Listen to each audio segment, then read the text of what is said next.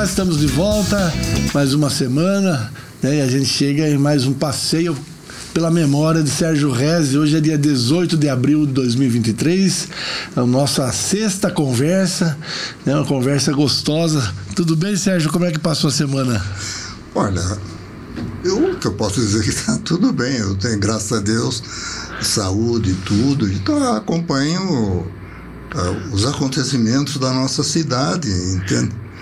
E tem muita novidade, tem muita coisa e ao mesmo tempo continua tudo como era. o que não muda. Esse que é o mistério é, da vida. As, as novidades, né? Aí você vê, você pula de Sorocaba, vai para a polícia política nacional, você vê o Lula vai viajar, xinga os Estados Unidos, xinga a União Europeia, fica com a China, quer mudar a moeda do mundo. É tudo. É, em vez de ser dólar, ele acha que vai ser o yuan e tal. É. O, o peixe morre pela boca, né? É, é verdade. Eu acho que é por isso que eu tenho medo, às vezes, de ficar fazendo comentários e ser cobrado logo depois. Faz é. parte, faz parte. Mas essa semana você teve um, um, um, gostinho especial, né? Seu filho, Serginho, tocou aqui, né? Isso é, é sempre um orgulho, né? Ah, foi muito bom. Ele veio com o quarteto, né? E tocaram lá na, na eu não sei. Eu, é a usina cultural que fala. É a usina cultural. É local antigo de Sorocaba, era... não para esse uso, era um outro uso, era uma casa, como é que se diz, uma... Era casa de eletricidade. Casa de eletricidade do, do grupo da... Cianê, né? Cianê, aquele pessoal. E hoje está fazendo eventos culturais. O Sérgio veio, uh, foi muito aplaudido. Imagina. E foi muito bonito o, o trabalho dele, né? E o, o Sérgio não quis seguir a mesma carreira do pai, né? Quem seguiu foi o Luiz. O Luiz. Né? Mas até o momento ele estava seguindo, né? Ele começou, ele é, é formado, ele é formado em administração de empresa, tudo no Mackenzie, tudo. Mas assim, a, a música é minha vida. Olha que legal. Tá na música. E vive. Ele vive, estudou nos Estados Unidos, ele ficou lá dois, dois três anos, né, num curso. Enfim, tá feliz assim, que continue assim. Se, se o filho está feliz, o pai fica também, né? Lógico, sem é, dúvida alguma. É um orgulho. É orgulho para a gente ver o filho bem sucedido. Isso é. Sérgio, a, a gente teve, né, o, hoje você teve no, no, no, enterro da, da Mini, né? A Mini Mauad foi uma das. Olha, a, é, a Mini, o pai da Mini era primo da minha mãe. Né? Então a família Mauada, assim como a família José Miguel, né? nós somos todos, todos parentes muito próximos. Né? E a Mini era uma das moças mais bonitas de Sorocaba do seu tempo. Eu me lembro uh, quando ela ia no Sorocaba Clube, né, dançava, tudo. A Mini morreu, faleceu agora com 94, 95 anos. Né? E eu me lembro nos meus 16, 17 anos, né? Eu ia lá e pedia para ela o favor dela dançar comigo, entende? A minha tia Laila não queria que dançar comigo. Não, deixa eu aqui que eu vou dançar com outros, outras pessoas, né? Com sobrinho, não. É. Mas era essa Sorocaba daquele tempo, entende? A gente tinha um, tínhamos, nós tínhamos no Recreativo e no Sorocaba Clube eventos. Por exemplo, aquele ator Glenn Ford, ele veio no Sorocaba, no, no Recreativo. Salomão Pavlovski, né? É. Da Rádio Vanguarda, né? Naquela, não era Rádio Vanguarda, né? PRD7. É, PRD7 e tal ele ajeitava essas coisas. Imagine, Glenn Ford. Grande artista de Hollywood. Grande artista de Hollywood. Nossa, imagina ele no, no Clube União Recreativo. O que, que era isso para Sorocaba, né? No Sorocaba Clube também vieram muitos, eu não tenho assim imediatamente uma lembrança, mas o que eu lembro muito, o Sorocaba Clube tinha um, um cantor é, era o violão. Eu já, eu já lembro já o nome, o violão. Tinha uma voz Entende? Ele cantava na PRD7, né? E cantava também junto no Jazz Cavalheiro. Sorocaba tinha uma, uma como se diz, um, um grupo de música que eram os Irmãos Cavalheiro, né? E tocavam nos bailes, no Sorocaba, sábado e recreativo domingo, né? E o violão, né? Era o grande Kruger. Oh, tinha uma voz parecida com o do Francisco Alves, um vozeirão, entende? Ele era um, um negão simpático, da, das pessoas que frequentava, vamos dizer, os bares, as coisas aqui. Essa era a Sorocaba daquele tempo. Hoje você não tem mais. Onde você vai? A rapaziada vai aonde? Nós íamos na praça, e lá na praça tinha os bares, né, onde a gente frequentava. Então eram muitos amigos, todos amigos, tudo isso aquilo, né, diversos. Uh, você tinha Xerepel, você tinha o bar esportivo, você tinha o bar que era ali ah, no Cine São José, eu já vou lembrar já o nome. Né? Então, para sair do centro, alguma coisa era lá no Largo do Líder. Tem alguma coisa. Então você ficava por ali. Né? E aonde iam os, os rapazes? Iam todos para lá. E é isso que eu, eu agora está me vindo à, memória essas coisas e me vem uma pergunta: os rapazes de hoje vão aonde? Vão ali no Campolim, naquele. É, nem vão mais, vão não, tudo, é tudo virtual. Não, tem uma porção de, de bares ali, tudo. E uh, mas não é como era antigamente, entende? O, a praça era o ponto de encontro. Entende? Era o ponto de encontro. Os clubes eram o ponto. Tinha o clube, o Independência, que ficava onde é a padaria real hoje. Na Rua da Penha. Na Rua da Penha era o clube Independência. Entende? Era um clube muito bonito também, muito. Né? E o que teve Sorocaba? A primeira coisa que aconteceu em Sorocaba, que deslocou um pouquinho, tinha chamava-se Clube dos Bandeirantes, aonde o, o, o Paulo Pereira Fiuza fez um loteamento que era o Jardim Bandeirantes, onde hoje tem um restaurante que era da família Xerepel. Saiu do centro e acabou indo para lá era o Clube dos Bandeirantes. Que ali onde era o antigo OK, ali naquela região? É, é por ali. A Avenida São Paulo, lá na frente. Não, o OK ficava lá na frente, depois era um restaurante, né? É. Mas o Clube dos Bandeirantes era o, o Paulo Pereira Fiuza que organizou, fez, e no fim tinha um, um pequeno bar lá que a rapaziada, a gente ia para lá. No sábado, né? A gente ia para lá para tomar alguma coisa, bater papo, encontrar as moças bonitas da cidade uh, e, e vamos até começar a namorar, essas coisas. Enfim, uh, era uma época bem diferente do que é hoje. Você sabe que, se eu, tô lembrando agora, algumas vezes a minha turma né, a, nossa, a nossa turma daquele tempo, nós viemos a pé do Clube do, Bandeirantes até o centro da cidade. Olha só que coisa como era Sorocaba. Então, Hoje não imaginava. Não, ninguém imagina. Não, não era toda hora. Fizemos uma aventura, vamos chamar assim, né? Mas a mudança, Sorocaba teve uma mudança enorme. Há uma, vamos dizer, houve uma diversificação de pontos de encontro, né? As pessoas hoje, por exemplo, Santa Rosália virou um, um local muito frequentado, né? Uh, não vou nem falar agora do, do, do, é tão recente, né? O, o Campolim, né? Então tá levando muitos bar e a, a praça central esvaziou. Os clubes da praça, eu passo em frente ao Sorocaba Clube e vejo aquelas portas fechadas. Tem gente lá dentro, é. tudo, mas a porta está fechada para impedir que pessoas em situação de rua invadam lá e vão, sei lá.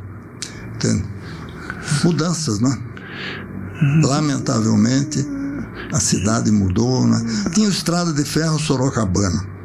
Tem até hoje. E é frequentado. É um clube social que foi fundado por antigos, uh, vamos dizer, pessoas que trabalhavam na estrada de ferro Sorocabana. Por isso o clube tem esse nome. E a gente, quando não ia no Sorocaba ou no Recreativo, de vez em quando ia lá no Estrada, a gente chamava Estrada. Ia dançar também, entende? É, enfim, essa é a Sorocaba dos meus 20, 20 anos, 18, 30 anos, por aí. Você, Sérgio, nessa época já estava no, no, no, trabalho com seu pai?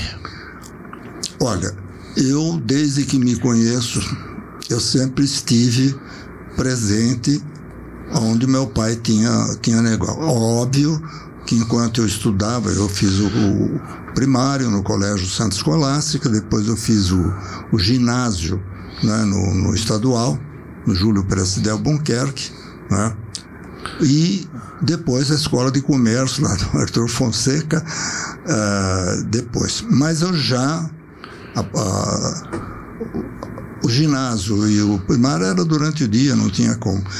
E a escola de comércio estudava à noite. Mas eu já ia, eu, eu, eu frequentava. Eu me lembro que o que eu gostava de fazer, né? Eu não tinha idade.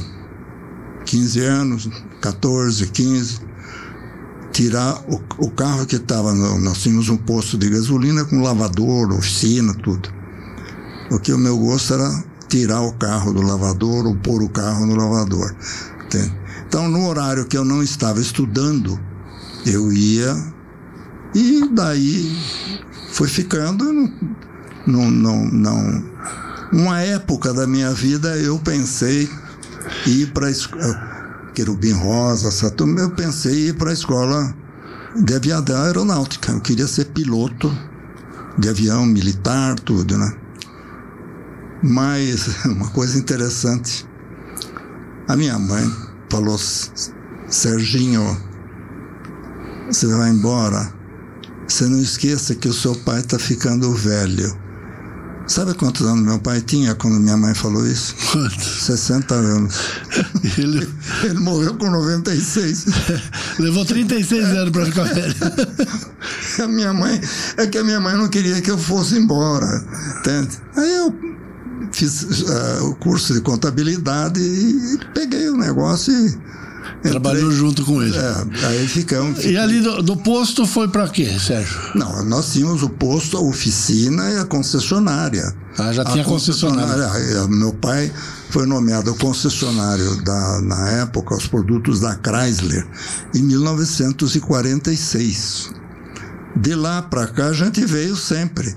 Chrysler, uh, Plymouth, Fargo, caminhão, uh, Volkswagen, é? DKV, o DKV Vemag, uh, caminhões Mercedes-Benz.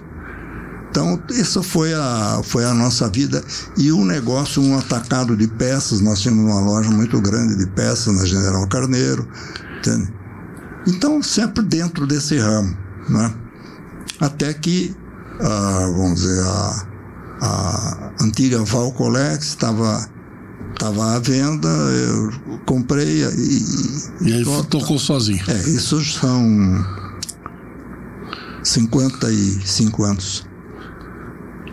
E o, o, o seu irmão, o Kibe? O Walter, ele traba, também estava junto, tudo isso, mas o Walter chegou uma hora que ele queria ficar sozinho.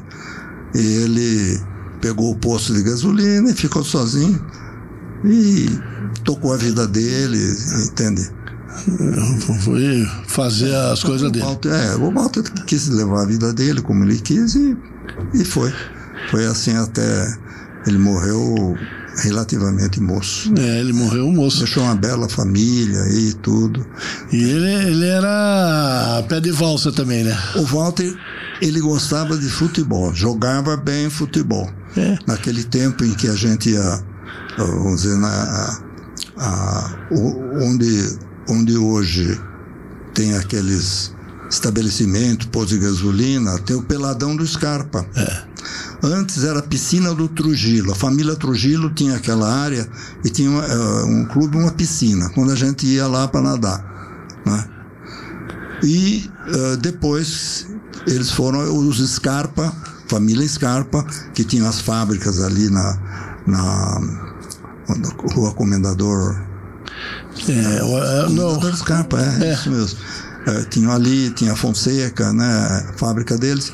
E uh, eles venderam, começaram a vender, venderam lá para o Elias Antônio José. Construiu aquele Shopping. primeiro shopping.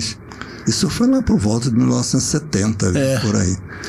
E a área onde está hoje, onde hoje eu tenho ali uns imóveis e a você tem também o McDonald's, você tem o Burger King, você tem o posto de gasolina, né? Essa era uma área do Scarpa. Era uma era da família Scarpa. A gente foi por aí, né? Então, uh, nós estamos, tá, desviei um pouquinho daquilo que eu estava falando a respeito uh, dos, dos negócios da família. Então, nós tocamos. Eu fui concessionário Mercedes-Benz em Itapetininga também. Né? Então, é, essa foi a minha vida é, empresarial. Está sendo, tá sendo até hoje. Né? E, a, e a gente está falando desse paralelo, né? De você tá na escola, tá fazendo a sua vida profissional e tá indo nos bailes, dançando, lembrando da Mini. Ah, né? deixa eu só voltar a falar para você por que, que eu falei a respeito. Eu, no fim, quer dizer, depois que eu tinha quase 60 anos, eu entrei num consórcio de aviões, de aeronave. Foi sorteado. Eu entrei para ajudar é. um grupo de amigos aí lá de Itu, né, da Hplan, para ajudar eles. Tá, um dia eles falaram, Sérgio, você foi contemplado. Eu não era piloto, não era nada. Foi, o que, que eu vou fazer agora, né? Não, vamos.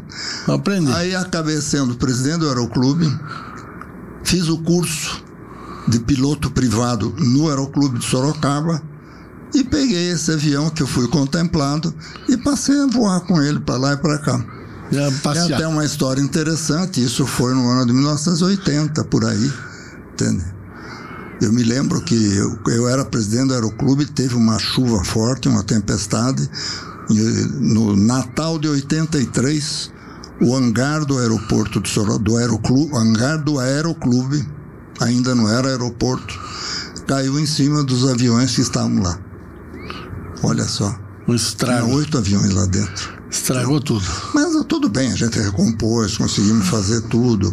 O pessoal da Conal lá, o Bertrand Leopoldo, ajudou também. Enfim, Sorocaba ajudou, recuperamos e conseguimos voltar. Né? E eu tinha um hangar lá no aeroporto onde eu guardava o, o, meu avião. Depois eu vendi esse avião e comprei um avião um pouco mais né, forte, um Cessna 210 Centurion. Esse avião acabou sendo roubado por traficantes do aeroporto de Sorocaba e levaram esse avião para o Paraguai. Nossa, e aí? Chama a polícia? Não, não, não dava para fazer nada. Aí eu soube que o avião tinha voado para lá.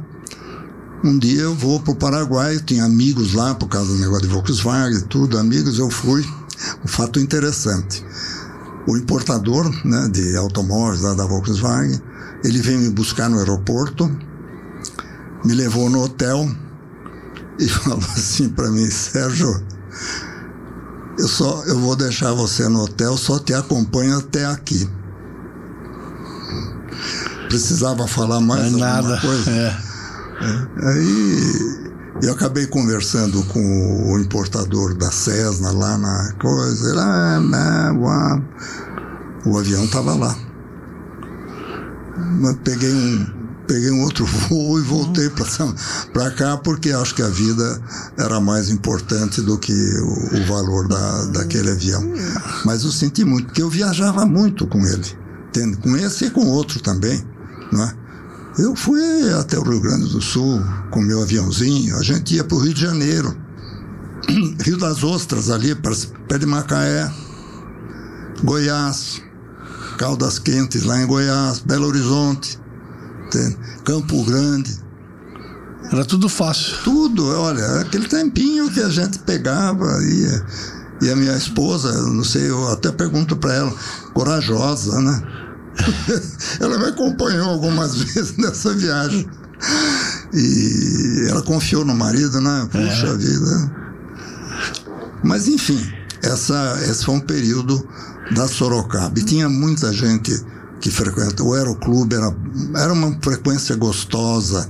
Muita gente que ia lá domingo de manhã, sábado à tarde, vamos para o Aeroclube. Ia lá, tomar. Né? Eu fui presidente do Aeroclube, né? Um mandato. Enfim. Um pedaço, é um, esse é um pedaço da minha essa questão do, do, do roubo e falou, ah, vou deixar para lá para não, não ter problema, isso é uma coisa que decepcionou você. Você falou, ah, não quero mais saber de avião, não quero me envolver com isso. Olha, o fato de eu não conseguir encontrar resposta Quer dizer, eu sabia qual era a resposta, mas não encontrava. Uh, Na legalidade, uma solução. solução é. Não encontrava a solução. Eu, tá bom. Eu deixo ficar a, no meu canto. A e... minha vida, o meu trabalho, a minha coisa mais importante do que dinheiro, do que é uma aeronave, tudo. E, e nunca mais é. quis comprar nenhum outro? Hoje não tem vontade não, de voar? Ah, tenho, isso eu tenho, mas não. não. As atividades também, é, vamos dizer, passaram a ser mais mais relação São Paulo, Brasília. Eu tinha que viajar pelo interior do Brasil aí para representar os concessionários e isso você vai tendo que fazer uma escolha, né? Isso foi uma escolha. Você, quando vai passear um lugar longe, vai de avião, você vai lá na cabine, fala com o comandante? Não, não. Isso foi a única vez que eu fiz isso foi quando o Vetorazo. Sorocabano? É, Sorocabano. Quando ele estava num voo, coincidentemente, um voo que veio dos Estados Unidos para a Venezuela e da Venezuela para o Brasil. Coincidentemente, uh, lá no aeroporto de Miami, eu me encontrei, eles estavam pedindo para pegar, pegar o lugar deles no, no, na aeronave. Me encontrei tudo, aí ah, já viu que viagem gostosa que foi, né? Mas eh, de, de cutucar lá para saber do avião, não, isso não, não cabia. Sérgio, nessa uh, trajetória sua, né, dentro da, da, da, dos negócios iniciados pelo seu pai, que momento foi esse passo rumo à associação? Que momento que você foi para São Paulo e foi para essa representação?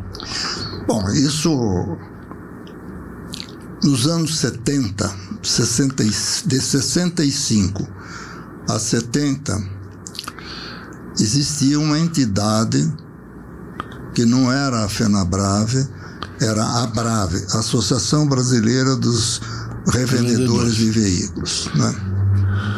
E sede em São Paulo para representar toda, ela representava todas as marcas, mas não era uma coisa assim uh, bastante ampla, né?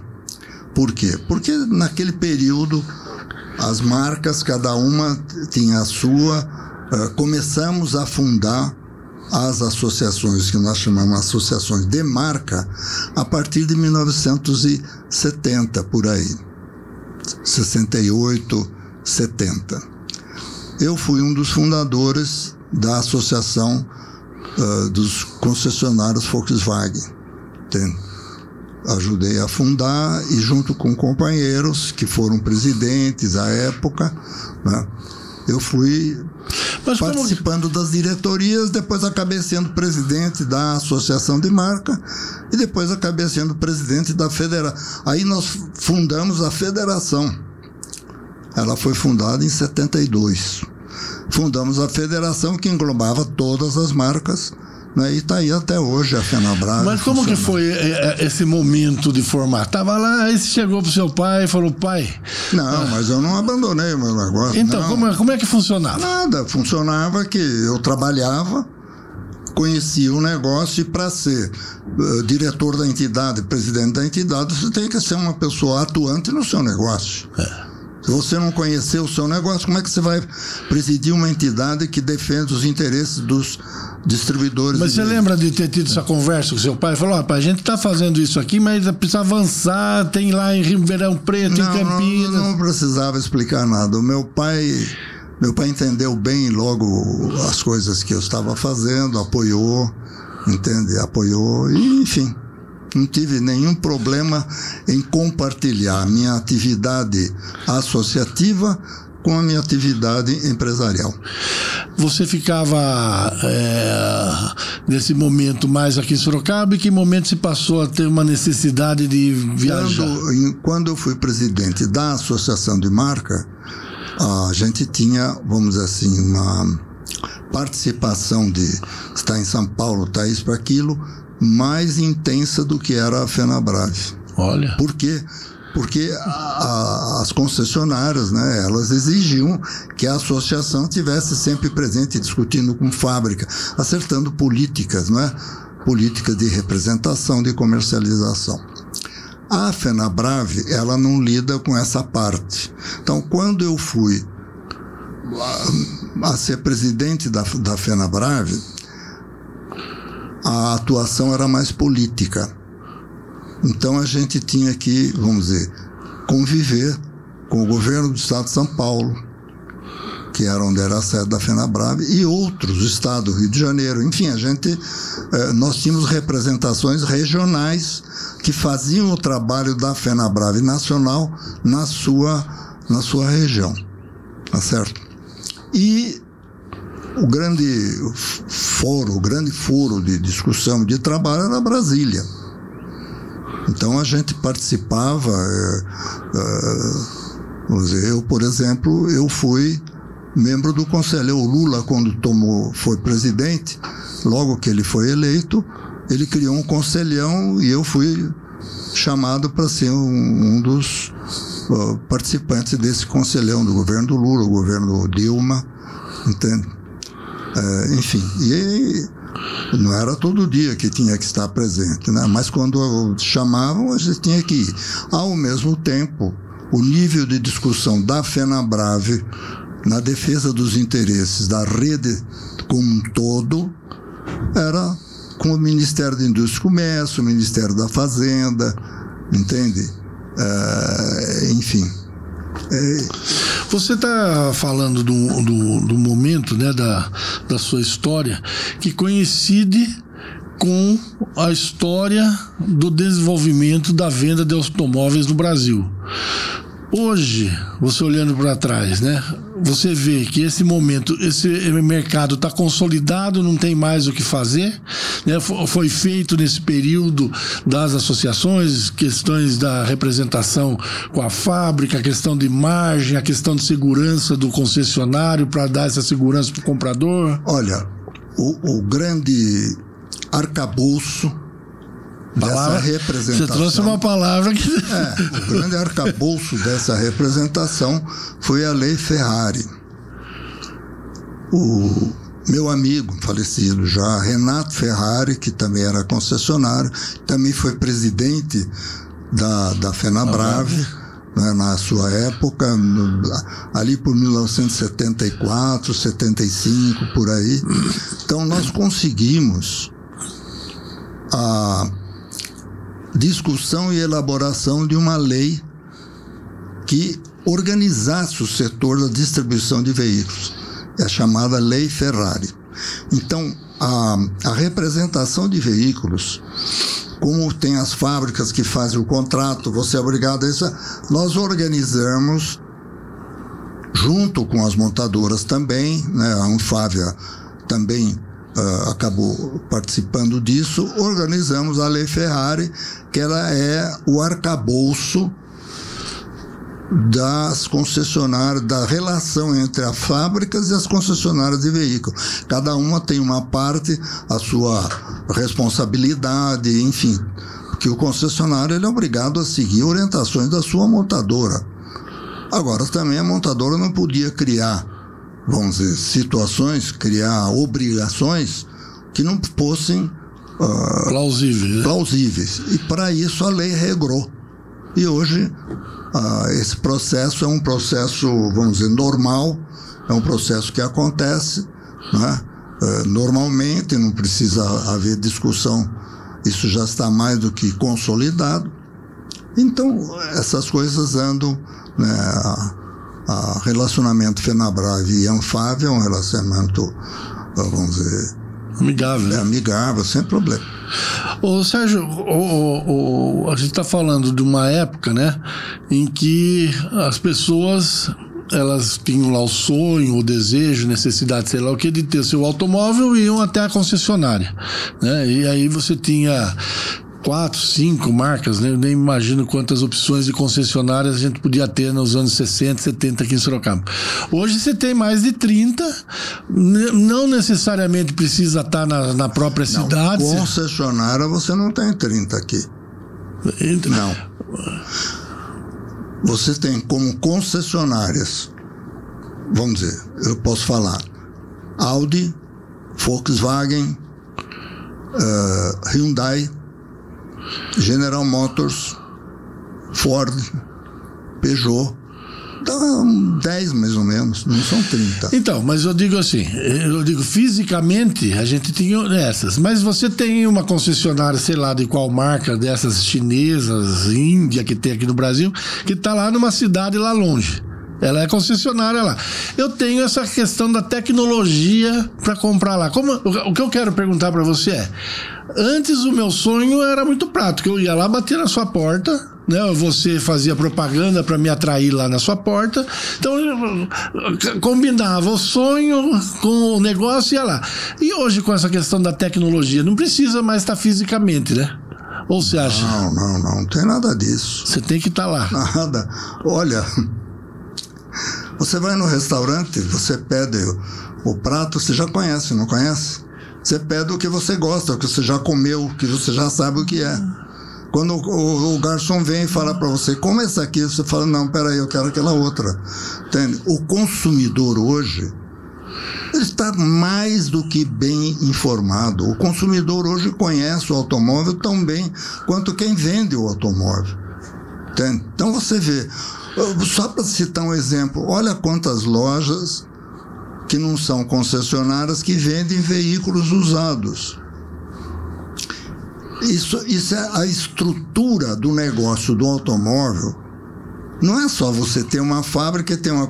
Ele, ele, ele, vamos dizer, faz parte de um. De um da economia do país, né? Olha Sorocaba, quantas lojas de automóveis usados você tem. Passe na, na rua 7 ali. Na rua 7 de setembro. Comendador Oéter. Comendador Oéter. Não, todo. A Zona Norte. Todo lugar, na Álvaro Soares, aonde você quiser tem. Entendeu? E uh, são, são pessoas que se dedicaram a trabalhar com o negócio de veículos usados. Então, a população, de uma forma geral, ela conhece o automóvel tão bem quanto, quanto vai comprar uma roupa. Vamos usar essa, essa comparação. E, isso não era assim, né, Sérgio? No começo lá. O que, que você Mas lembra? Não era, porque. Só para você. Sabe quantos.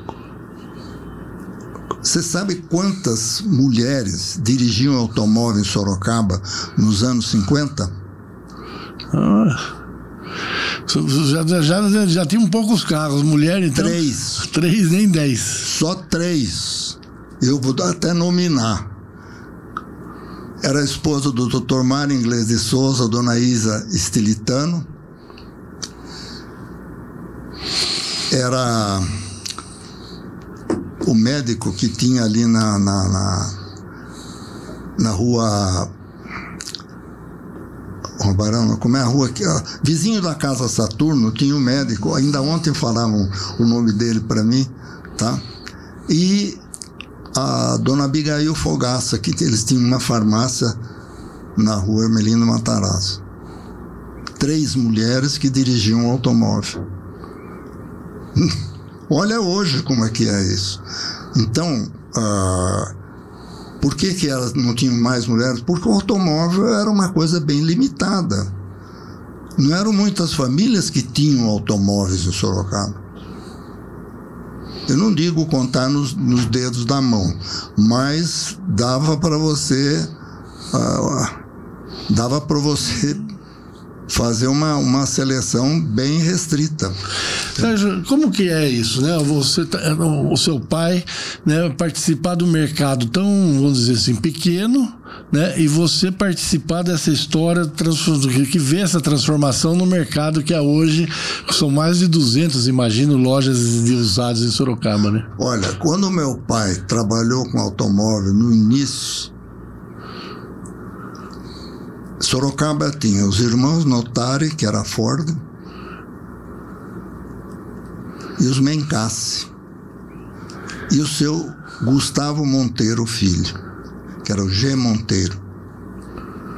Isso foi nos anos 30, 37, 36. Depois, com a guerra, parou a importação de veículos.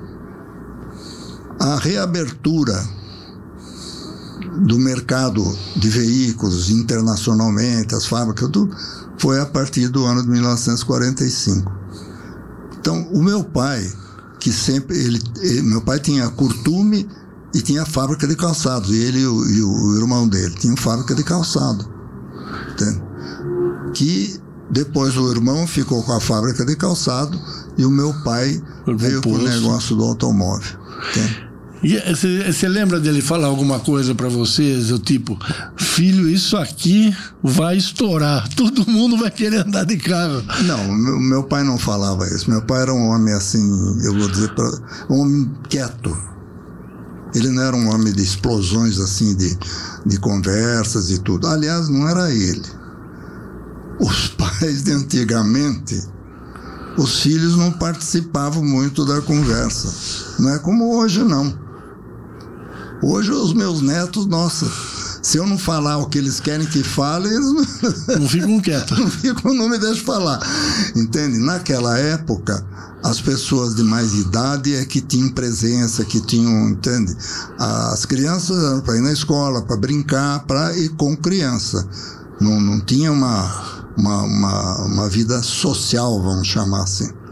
Isso foi a partir dos anos 50 por aí, que começou a ver toda essa, vem televisão, vem isso, vem aquilo, as crianças passaram a ter uma participação e a própria escolaridade. Nos anos 40 não era muita gente que tinha escolaridade, não. Como estou falando, Ir para a escola, criança, né? Ir para a é. escola, não era muito. E, mas, ou, seja, como foi, ele te falando ou não, fica muito claro que foi um empresário que enxergou o futuro, né? Quando ele combina ah, com o irmão ah, que... Papai, ele, ele era um homem, vamos dizer, que não falava muito, mas era um homem que sabia, sabia o que queria, uh, tinha, vamos dizer, bastante apreço pela família, pela situação da. É, faz parte da raça, né? O, o, árabe, de uma forma geral, é muito agregador, né? Estão sempre juntos.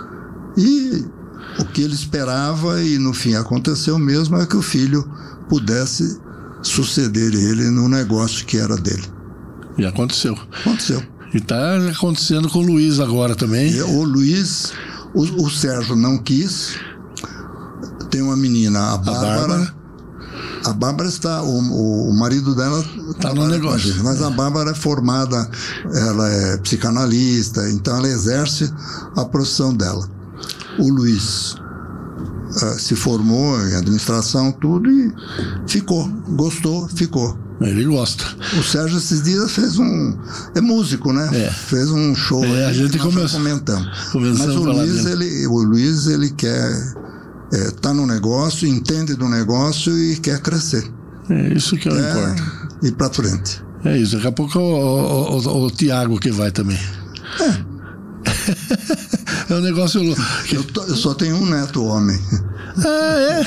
é e cinco meninas. Olha só. Oh. Mas hoje, a mulher trabalha no negócio do automóvel. Isso que eu ia falar. Acabamos de falar aqui, não é? A evolução da, da uma da... executiva importante na sua empresa é a Kelly, né? Já está lá há uns 20 anos ou 20, mais. É, quase 25 anos. Nossa, né? E é ela. diretora de vendas lá. E, é, é, é mulher. E ativa, tá lá. Foi muito boa. E não é só ela, né? Nós temos, temos bastante. Tem vendedoras, tem, enfim. Hoje a mulher não... ocupou um espaço que, é, vamos dizer, tinha que ocupar. Né? Não era só para ficar em casa cuidando isso. Tem as que estão em casa, que cuidam da casa, que cozinham isso aqui, mas tem aquelas que não preciso nem mostrar a dona Dilma Rousseff aí. Né? Agora é o presidente do Banco dos banco. BRICS lá. É. é. isso mesmo. A gente está chegando ao fim, Sérgio, então hoje estamos faz tempo já conversando, mas a gente volta, vamos ter tempo de falar dessa ocupação que as mulheres tiveram, né?